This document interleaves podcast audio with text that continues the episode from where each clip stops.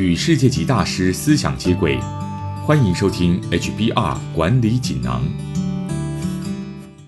你好，我是这个单元的转述师周振宇。今天要跟你说的主题是如何在缺乏冲劲时自我激励。自我激励很有用，做起来却很难。但有效的自我激励是高成就专业人士有别于其他人的主要因素之一。那么，要如何在你已经不想继续做下去的时候，还是能够往前迈进呢？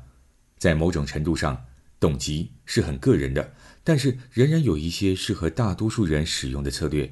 不管你是想要减重、为退休储蓄，或者执行困难的长期工作计划，以下这四种方法有助于鞭策你往前迈进。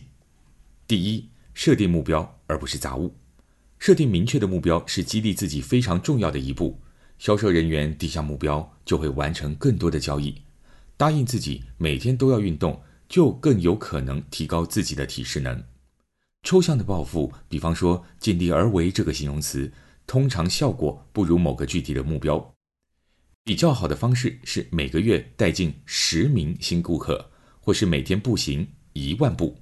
因此，激励自己的第一步就是定定具体而明确的目标。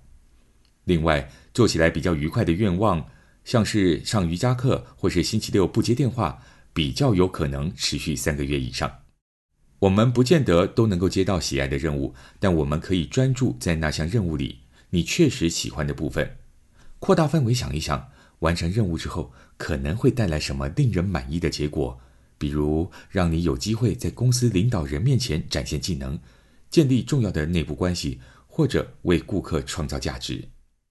第二个自我激励的方法，寻找有效的奖励。寻找一个有效的奖励，为自己在中短期内创造激励因素。比如说，你可以承诺自己在完成一项专案之后去度假，或者瘦身成功之后买个礼物犒赏自己。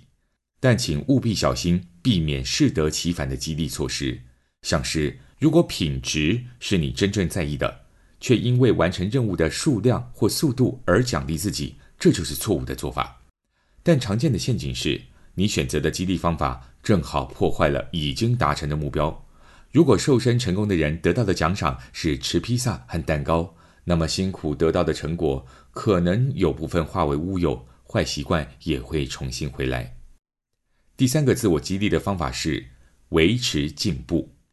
当你朝着目标努力时，通常一开始都很有冲劲，但到了中途就会渐渐松懈下来，甚至会中断。幸好有几种方法可以对抗这种陷阱。你可以将目标分成更小的子目标，例如把季目标切割成月目标，月目标分成每周销售目标，落入松懈状态的时间就会相对减少。另外，要维持进步，你还可以先专注在任务的中间点已经做到的事，然后再将注意力转移到剩余要做的事情上。像这样转变观点，可以增进动机。例如，刚开始学琴的人，应该专注在学得的所有音阶和技巧，然后随着逐渐进步，再转而专注在其余更难的挑战。第四个自我激励的方法，利用其他人的影响力。人类是社会生物。我们不断环顾四周，看其他人正在做什么，而他们的行动会影响我们。即使只是坐在高绩效员工身边，也能够增加你的产出。你还可以找一些高绩效的同事聊聊，问他们为什么那么卖力工作，以及他们是如何达到绩效的。听听你的模范同事说明他们的目标，可以帮助你获得额外的鼓舞，并提升自己的事业。如果想利用正面影响力，还有一种方法。就是想想那些我们渴望将成功献给他们的人，像是亲爱的家人，这是一股强大的激励，有助于我们实现目标。例如，一位女性的工作很无聊又很辛苦，但如果把这份工作当作是替女儿做表率，那么她可能就会觉得这份工作很有收获。自我激励是最难学习的技能之一，但它对你的成功极为重要。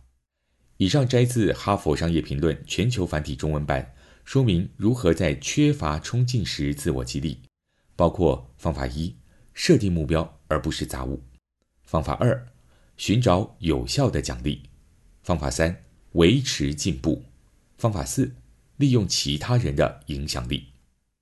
更多精彩内容，欢迎阅读《哈佛商业评论》全球繁体中文版。谢谢你的收听，我们下周见。